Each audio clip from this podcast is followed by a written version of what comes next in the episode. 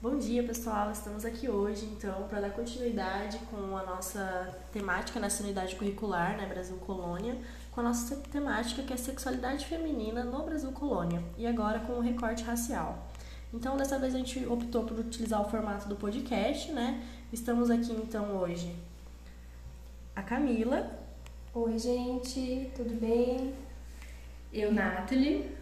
E eu, Mariana. Então a gente vai dar início para tentando esse novo formato aí, qualquer coisa, né, gente? Estamos aprendendo. então a gente inicia, né? Já que a gente já falou tanto sobre como foi a sexualidade no Brasil colônia, dando enfoque na mulher branca nessa nossa última aula, fica a pergunta, mas e as mulheres negras? Né? Onde elas estavam nessa estrutura? E a Nathalie vai responder um pouquinho aqui sobre isso. Então, sobre a divisão sexual no trabalho, vocês acham que tinham essa divisão sexual no trabalho? E aí, meninas, respondem para os nossos estudantes. Ah, o que eu sei, eu acho que as mulheres estavam mais. Hum, também trabalhavam dentro de casa, provavelmente, né? As mulheres escravas. Não seria isso, Nath, ou não? Sim, então vamos Vamos aprofundar sobre isso para a gente entender um pouco melhor. É, as mulheres negras escravizadas, elas tinham é, todos os aspectos da sua existência ofuscado pelo trabalho compulsório. É, então, antes delas serem esposas, mães, donas de casa, elas eram vistas como propriedade é, e trabalhadoras de tempo integral. Então, com isso, em relação ao contexto do trabalho, a opressão que elas sofriam em relação à cobrança de força e produtividade era idêntica à dos homens, então não havia divisão sexual no trabalho. É, como os escravizados eram forçados a trabalhar para os seus senhores e não eram recompensados por, por tal serviço, né? Eles viam no trabalho doméstico algo essencial à sobrevivência da comunidade negra. Então, em relação ao trabalho que eles eram obrigados a fazer, eles não tinham divisão sexual e no trabalho interno da comunidade negra, eles também não tinham uma hierarquia. Então, os homens e mulheres, eles desempenhavam e se ajudavam nas funções. É, em, por conta disso, as relações entre as, a, as pessoas né, negras, a população negra escravizada, elas não correspondiam aos moldes dominantes porque por, conta, por não ter essa hierarquia, né? Então, eles transformavam essa igualdade negativa da opressão que eles sofriam como escravos em algo positivo, que é a igualdade nas suas relações sociais. Então, respondendo à pergunta inicial, não tinha divisão sexual no não trabalho. Tinha. Nem no trabalho escravo e nem na questão do trabalho doméstico dentro das populações negras. Entendi. E continuando aqui, e será que na resistência tinha alguma divisão sexual no trabalho? Será que tinha? Será que as mulheres negras e os homens negros escravos resistiam do mesmo modo? Então, é, para isso a gente pegou uma citação aqui de Angela Davis, que apesar de trazer do contexto é, dos Estados Unidos, né, na qual ela está inserida, tem essa semelhança com o que estava vendo no Brasil, nesse quesito de resistência. Então eu vou ler aqui a citação, que já é bem clara sobre o que a gente pretende dizer, né? Se as mulheres negras sustentavam o terrível fardo da igualdade em meio à opressão, se gozavam de igualdade com seus companheiros no ambiente doméstico, tudo isso que a Nathalie já trouxe. Por outro lado, elas também afirmavam a igualdade de modo combativo, desafiando a desumana instituição da escravidão. Resistiam ao assédio sexual dos homens brancos, defendiam sua família e participavam de paralisações e rebeliões. Então, quanto a isso, de novo, igualdade igualdade no trabalho e igualdade na resistência. Então, não se tem uma divisão sexual nesses quesitos. Agora vai ficar um pouquinho mais complicado, hein? É. Porém, né, apesar de não haver essa divisão, é, havia a questão da opressão, né? Porque é, que na verdade tem a questão do fardo, né, do gênero, que as mulheres negras e escravo, escravas sofri, sofriam, né? porque ao mesmo tempo que convinha com, é, que elas eram vistas com que não tinha essa divisão, quando convinha elas passavam a ser vistas diferentes, né? Que é essa questão é, do, do gênero, né? Assim, é, papel de fêmea, de reprodutora. Então, tinha o mesmo papel, os mesmos papéis no trabalho, porém é, sofriam essa opressão, né? Sofriam ainda mais opressão. E aí quais que seriam os tipos, né? Assim, é, de opressão, né? Que seria a violência sexual, a questão dos estupros, a, açoitamentos, é, das, muti das mutilações, né? E tudo mais. E, e, é importante também ressaltar, né, a questão do estupro, que ele era relacionado com o domínio econômico e controle do proprietário. Né? Por exemplo, né, a questão do, do exemplo do quando o tráfico internacional de mão de obra escrava foi proibido, né? É, e aí isso ia influenciar na produção de, de algodão, a capacidade de reprodução ela passou a ser mais valorizada ainda, né? E também é, a questão da então, assim, digamos que o valor monetário ele estava relacionado a essa capacidade de, de reproduzir, de multiplicar e tudo mais, certo? Aí também a Mariana ia comentar a questão da da miscigenação, né, Camila? Tem também essa questão. Então, de que se justificava o estupro desse período, às vezes, sobre que era algo que as mulheres negras eram um privilégio para as mulheres negras. Por quê? Uhum. Porque os filhos delas é, estariam sendo seriam poderiam ser brancos, né? Estariam mais próximo dessa raça suprema. Então eles relacionam também o estupro como se fosse um favor para as mulheres negras, uma vez que uhum. estaria levando a pureza, né, para o seu gene. Então também tem essa crítica aí na questão da miscigenação e dos estupros. Mas então, Camila, uhum. no final das contas, tem divisão sexual na opressão entre os homens negros e as mulheres negras? É, e aí entra a questão, né, de que as mulheres eram as que mais sofriam, né? De que sofriam muito mais, né? A, a, opressão. E aí também lembrando, né, que tem outras questões também relacionadas a essa violência. É, por exemplo, né, a, a autora dá um exemplo, né, da Carolina do Sul, né, que as negras perderam, por exemplo, é, o direito sobre seus filhos. Né? Então ela até coloca a questão como se fossem assim, tipo, até usa um termo assim meio chulo, né? Tipo de vacas e bezerros, né? E outras questões também em relação, por exemplo, aos bebês que eram deixados no chão ou presos nas costas, né? Que daí elas faziam as mochilas com trapos de lençóis e mesmo assim continuavam trabalhando com enxada e, e o serviço ali, né? O trabalho tudo. Uhum. E, e também deixava os bebês em, eh, sob cuidados né, de outras crianças ou escravas mais velhas, enfim. E aí, novamente, quanto à questão da violência, por exemplo, aconteciam situações que elas ficavam com as mamas inchadas, né, por não conseguir levar os seus bebês e, e não conseguiam acompanhar o ritmo, né, do trabalho. Então, por isso elas eram espancadas, açoitadas, né. Uhum. Até colocado a questão assim muito pesada, né, que, que às vezes até o leite é, ele se misturava com o sangue, né. Uhum. Algo muito assim terrível. Então faz a gente pensar, né, sobre essa opressão sexual uhum. é, entre as mulheres negras, que tinha também a questão da gravidez e da maternidade atrelada ali, né, que é uma condição diferenciada para a mulher negra. Sim. Então, só dando continuidade, vamos falar sobre a mulher negra na boca do inferno. Uhum. Seria a nossa uma fonte, a gente já trouxe essa fonte para vocês em, em momento anterior, né? Que que fala sobre a sexualização e a objetificação, então, desses corpos negros, a, analisando a fonte do Gregório de Matos.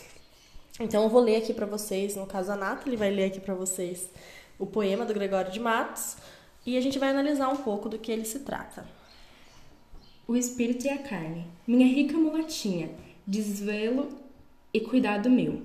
Eu já fora todo teu e foras toda minha. Jure-te, minha vidinha, se acaso me queres ser, que tudo me hei de acender, em ser teu amante fino, pois porque já percutino e ando para morrer. Então, sobre essa fonte do Gregório de Matos, que a gente já viu, que é um poeta do período do Brasil colônia, que ele era bem promíscuo, bem, né, esdrúxulo nas palavras, ele fala, é, a gente consegue ver nessa análise aqui desse poema que ele mostra esse desejo carnal sobre o corpo negro, né? porque ele objetifica esse corpo, né? Então, enquanto isso, o corpo das mulheres brancas já era visto de forma mais pura e o das negras que eram é, que tinha essa exaltação dos seus atributos físicos, né? Sexualização, coisificação. É, coisificação, boa, Camila. Então seria isso, né? Reduz o corpo das mulheres negras à impureza e para o entretenimento. E o pecado, né? o pecado. Então, as mulheres negras seriam um entretenimento. A amante, enquanto a branca, sempre a para casar. É, dando continuidade com essa questão de fontes, né, a gente traz nessa nossa pesquisa, nesse nosso material didático, uma outra fonte essencial que seria a escrava Anastácia. Não sei se vocês já conhecem sobre a escrava Anastácia. Ela é cultuada aqui no Brasil como uma santa, como uma heroína, muitas vezes, né? Uhum. É, mas ela também, a gente tem esse conflito, não se sabe muito bem se ela se trata de uma lenda ou se ela realmente foi uma personalidade histórica, né? Mas independente disso, é muito importante é, entender a história dela e o que ela representa. Então vamos falar um pouquinho de quem foi a escrava Anastácia, certo? A história de escrava Anastácia começa em 1740, quando a mãe dela, de origem banto, vem para o Brasil, né, para ser escrava, em um navio negreiro e desembarca no Rio de Janeiro.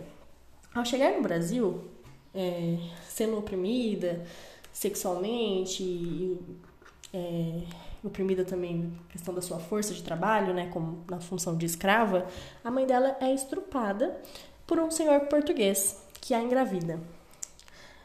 Engravidando de Anastácia. Então Anastácia nasce miscigenada, né, da mãe negra da África e o pai de origem portuguesa. Então ela nasce com uma negra dos olhos claros, o que causa bastante estranheza no período, né? E, e gera um destaque que faz com que ela seja muito cobiçada. Anastácia, então, sendo muito cobiçada, ela acaba sofrendo diversas violências sexuais e abordagens bem coercitivas nesse campo sexual, e ela resiste bravamente, como a gente pode ver se pesquisar relatos sobre a história de Anastácia. E, e devido a isso também, além dela ser um problema, então, né, para os senhores, por ela ser muito bonita, ela era um problema para as senhoras, né, para as mulheres de seus senhores, porque eles, eles, eles invejavam a beleza dela. E daí, é, visto isso, então, ela foi sentenciada, né, condenada a viver com uma mordaça de ferro para tampar o seu rosto, porque o seu rosto era muito bonito.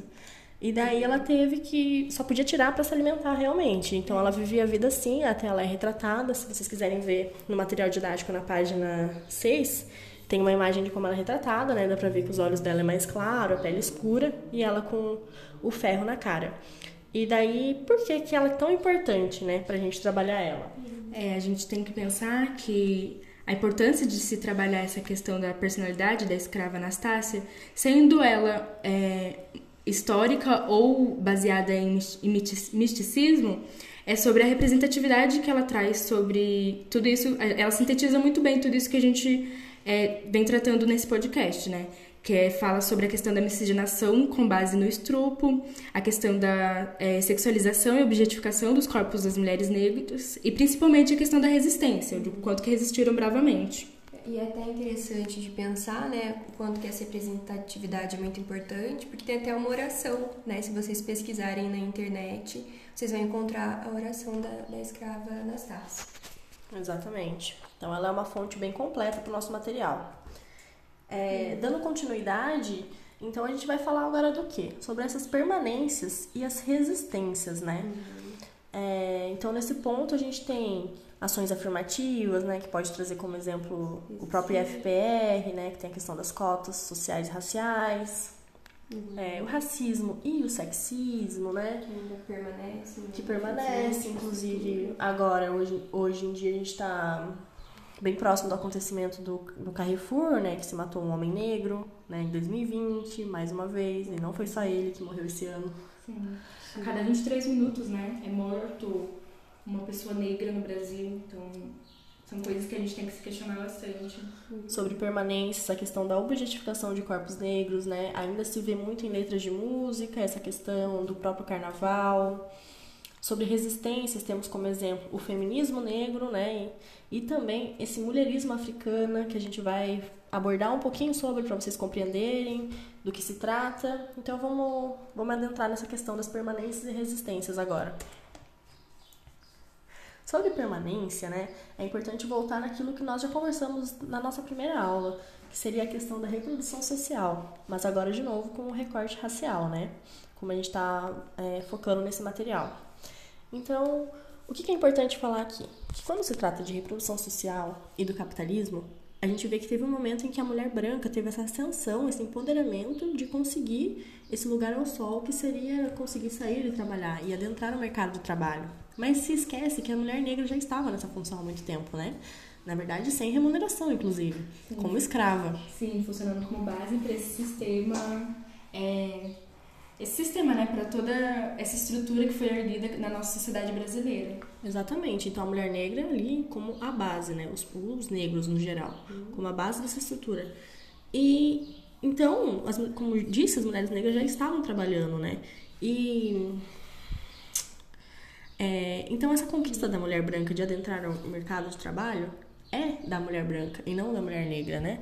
Então, onde a gente pode atrelar essa questão para hoje em dia? Hoje em dia a gente consegue uh, fazer um reflexo desse apontamento na questão das empregadas domésticas, porque se a gente for analisar, quando a mulher branca sai da sua, da sua casa para trabalhar, ela tem que terceirizar o serviço dela de reprodução social, né? Porque o homem não faz, né? E não se divide esse trabalho. Então ela terceiriza para uma empregada doméstica. E normalmente essa função, como eu trouxe em dados no material didático ali na página 8, né, 60 por, 65% das mulheres empregadas domésticas são negras. Então acaba que a mulher negra predomina nessa tarefa, é, fazendo essa tarefa na casa dos outros e também na sua casa. Então, sobre essa questão, a gente trouxe uma citação aqui da Gonzalez, é, Lélia Gonzalez, do seu artigo que é Racismo e Sexismo na Cultura Brasileira. E a citação diz. Conta doméstica, ela nada mais é do que a mucama permitida, a da prestação de bens e serviços, ou seja, o burro de carga que carrega sua família e a dos outros nas costas. Daí ela ser o lado oposto da exalação, porque está no cotidiano. Então, seria um pouco sobre isso, né? Um exemplo de uma permanência. E aí entra até a questão da, de quanto a mulher precisa é, acho que até que a gente já conversou na outra aula, né, na outra inter intervenção, sobre a mulher sempre é, se colocar como multitarefas, né, dentro e fora da casa, no meio público e no meio privado, né. As duplas, triplas jornadas Isso. que as mulheres uhum. têm nessa questão do mercado de trabalho. Isso. E que não são remuneradas, né? É, exatamente, que o trabalho social muitas vezes não, não é remunerado. Aí, em relação a, a uma resistência, a gente traz aqui para vocês, na página 9 do material didático, sobre o mulherismo africano. O que, que, o que seria esse mulherismo africano? É uma vertente de pensamento matriarcal, é uma ideologia que se aplica às mulheres afrodescendentes, mas ela é baseada na cultura africana e no afrocentrismo. Então, ela parte das experiências, necessidades, lutas e anseio das mulheres da diáspora africana. É, ela é diferente no, do feminismo porque ela analisa a estrutura social e seus problemas referentes à raça, primeiramente, é, em vez de gênero. Então, os homens negros, eles também são agregados à luta, pois eles também sofrem com esse racismo é, enraizado na nossa sociedade. E por ser uma vertente de pensamento matriarcal, é, ele tem essa questão do cuidado materno. Então, é, esses homens são agregados também, são agregados a essa luta, porque por conta desse cuidado né, materno que essa vertente de pensamento traz além de ser também é, baseado na questão do resgate é, da ancestralidade africana. Então, tem muito sobre a ancestralidade africana, é muito, ela é muito é, presente nesse pensamento, né? E é um, é um material bem interessante, é uma vertente de pensamento muito interessante, é, se vocês gostarem, se vocês tiverem interesse de pesquisar mais sobre, no material didático, né, na página 9 ainda, vocês vão encontrar um vídeo da, de uma das pensadoras é, brasileiras sobre, que é Catiúcia Ribeiro, que ela é mestre e doutoranda em filosofia africana, e ela traz um vídeo falando sobre o que seria essa questão do mulherismo africano. É, no material também vocês vão encontrar um artigo é, o link para um artigo que, que vai, vai ter mais sobre. E se vocês é, entrarem no YouTube, vocês também vão encontrar mais sobre esse, esse pensamento, essa vertente de pensamento. Uhum. E aí, quanto à questão das permanências, ainda a gente pode trazer é, novamente a objetificação né, dos corpos negros, que continua a ser reproduzido né, na nossa sociedade é, por conta do resultado dessa estrutura que a gente já comentou também, histórica machista, patriarcal, preconceituosa, né? Então, sempre coloca esse corpo como coisificado, né? Então, relacionando só a questão desse desejo sexual, dessa perversidade sexual, Então a questão, por exemplo, por exemplo do, né, dos negros como algo assim, tipo, é, do pecado, né? Então, como a Mariana comentou, e, e, os brancos não, então as brancas no sentido da pureza, de que é pra casar. Até hoje em dia, né? Tipo, falar a cor do pecado. Ah, tipo, esse é um termo que a gente tem que problematizar Foi bastante. até tipo o nome de uma novela, né? Sim, se eu não me engano. E, e aí também a gente pode pensar, né, o quanto que é representado, voltando assim nas novelas, nas novelas, nos filmes, né, nas séries, que representa muito essa questão, né, da objetificação dos corpos negros. E também, você quer falar? E nas músicas também. E nas né? músicas, né, que a gente é, exatamente. E também no carnaval, que a Mariana Sim. tinha comentado, que é o momento onde os corpos eles são valorizados, mas a gente tem que pensar de que forma é valorizado, né? Sim, né? Por exemplo, a questão da globeleza, né? Que a gente estava é. até Sim. conversando. Você é bem problemático. Um exemplo, acho que foi a Mariana que tinha dado algum exemplo. Sobre uma marchinha. Lamartine Babo. Uhum. E aí, é, então, o que que acontece, né? Esse corpo, ele deve servir, né, a todo momento é, aos moldes sociais, né, a, a, a, esses estereótipos e desvaloriza, né? O que que acontece? Desvaloriza a questão da subjetividade, dos valores das mulheres, enfim. E aí, só para complementar, né, a citação ali de Carneiro, né, na página 10, o que poderia ser considerado histórias ou lembranças do período colonial permanecem vivas no, imaginário social e adquirem novas roupagens e funções em uma ordem social supostamente democrática, supostamente, né, gente? Que mantém intactas as relações de gênero segundo a cor e a raça instituídas no período escravista. Então, é isso que a gente está falando, dessa reprodução, desse reflexo ainda, infelizmente, hoje, né, na nossa sociedade. Aí agora para falar um pouco sobre a gente falou um pouco sobre essa permanência, essa resistência, a gente vai trazer um pouco sobre é, representatividades, né? Mulheres que representam é, esses corpos negros de outra forma, dando outro sentido para eles. Uhum. Algumas referências musicais, então, né? Então a gente começa aqui no material didático, se vocês quiserem dar uma olhada, apresentando, trazendo 100% feminista da MC Carol e Carol Conká, né? O porquê que é importante a gente falar delas, né? Que são mulheres negras, né? A própria MC Carol, que é uma mulher negra e gorda, né?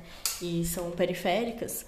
E a MC Carol sempre fala nas músicas sobre o cotidiano dela. Então ela fala sobre violência, ela fala sobre questão de drogas, ela fala sobre morar com a avó.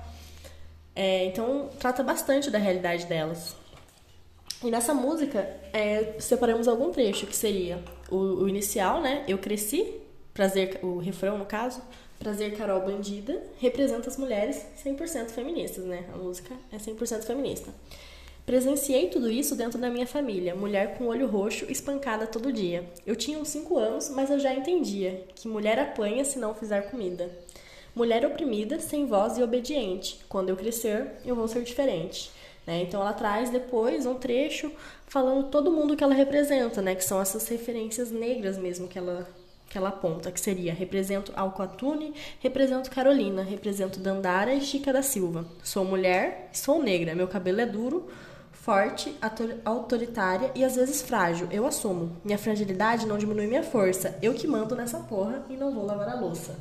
Então traz bastante. Dá pra se interpretar muito bem essa música, né? Então, inclusive. muitas referências, né? Inclusive, a gente propõe que vocês ouçam, né? Isso, com certeza, porque vale muito a pena. Essa música é muito animada, muito legal. E no, no próprio material didático tem o um link para vocês acessarem essa música no YouTube.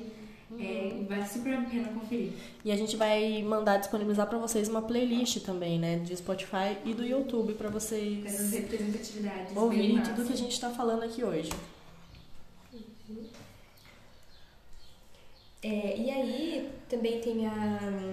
A gente traz a Elza Soares, né? Uma, uma cantora, uma artista muito, muito aclamada, né? Muito valorizada, de uma história muito rica. E, na verdade, de, de uma história muito pesada, assim, de uma realidade bem sofrida, né? Que tanto no sentido da violência é, simbólica, psicológica, quanto a física, né? Então, assim, em resumo, assim, para trazer um pouquinho da, da história dela, né? É, ela já passou por muitas perdas, por exemplo, de filhos, é, já passou por fome, né? Então a violência que a gente comentou, ela foi obrigada, por exemplo, a casar com 12 anos pelo pai. É, Então, dois filhos morreram antes de, tipo, ter até o nome. Com 21 anos, ela já era viúva com sete filhos. Aí também tem a história, né, do Garrincha, né, que ela foi casada, que era o jogador, né? E, e ela ficou conhecida, assim, muito, é, entre aspas, assim, mal falada, né? Assim, de que ah, é amante que acabou com o casamento. Então, novamente, a gente vê essa reprodução que sempre cai das costas da mulher, sempre como culpada, como bode expiatório da sociedade, né? E voltando né, nessa, nessa questão do, do Garrincha, ele tinha a questão do alcoolismo, né? Assim, muito violento. É, e aí, tanto que ela traz muito isso né, nas músicas dela. Tem até uma música que é Maria da Vila Matilde, que ela traz a questão da violência, que é muito bacana de vocês ouvirem também, tá? É, e aí tem várias histórias dela, tem no sentido de que ela perdeu, por exemplo, assim, dentes em, em, brigas, assim, né? Tipo, de violência doméstica. Então ela sempre retrata muito isso nas músicas e tem essa, essa história toda aí, né? Então, ao mesmo tempo que tem a questão tipo do sofrimento, ela traz muito a questão da resistência nas músicas delas, né? E o quanto que ela transforma essa questão dessas violências no sentido da conscientização, da, é, da, da, da, resistência, de poder proporcionar também muita reflexão e um olhar crítico para todas as mulheres, né? Principalmente as mulheres negras, né? É, e fora que ela, ela tem 90 anos, né? De pura resistência, uhum. firme e forte é, principalmente na voz, né? Sim, uma voz maravilhosa. E aí tem um pedacinho da música que a gente colocou, né? Que é do álbum Mulher do Fim do Mundo, é o nome da música também. É Meu Choro Não É Nada Além de Carnaval. Aí traz novamente a questão, né? Da objetificação do corpo da mulher, em relação à questão do carnaval, enfim. Meu choro não é nada além de carnaval, é lágrima de samba na ponta dos pés. A multidão avança como o vendaval, me joga na avenida, que não sei qual é. Tá? É, então, dando continuidade nessa questão de, de representatividade na música com mulheres negras, temos uma bem atual, né, que é a Bia Ferreira. Ela é uma mulher, ela é negra e ela é lésbica. E ela lançou o álbum que é Igreja Lesbiteriana, um chamado, né? E esse álbum todo aborda muito a questão do feminismo negro, é bem indicado de ser ouvido.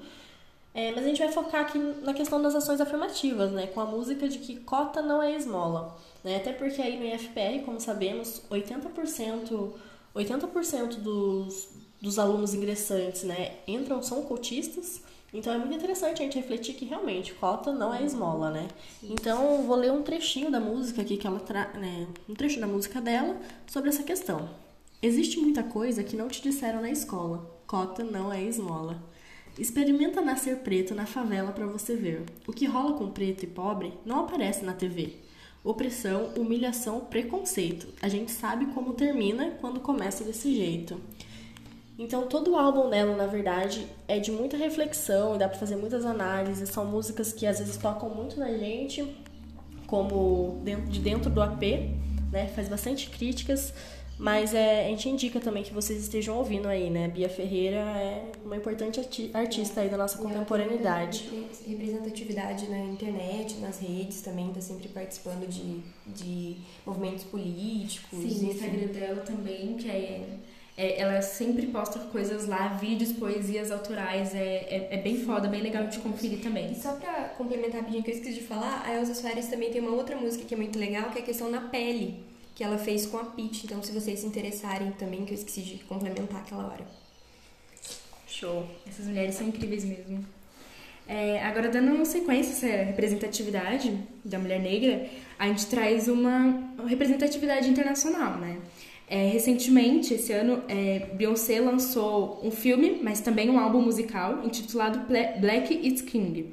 É, esse essa obra ela foi feita a partir de uma reimaginação do filme O Rei Leão, onde Beyoncé ela cria esse filme que está disponível na plataforma da Disney e que se desenrola a, a narrativa, né, se desenrola através de videoclipes, moda, dança, lindas paisagens e muitos talentos é, negros também. Ela viaja por vários lugares, tanto no, é, nos Estados Unidos quanto é, na África também, no continente africano, africano, por vários lugares ela vai. É, e a cantora, no trailer de divulgação do filme, ela diz que com ele, a esperança que ela tem é que o mundo mude a perspectiva que tem sobre a palavra preto, que sempre significou inspiração, amor, força e beleza para a cantora, né?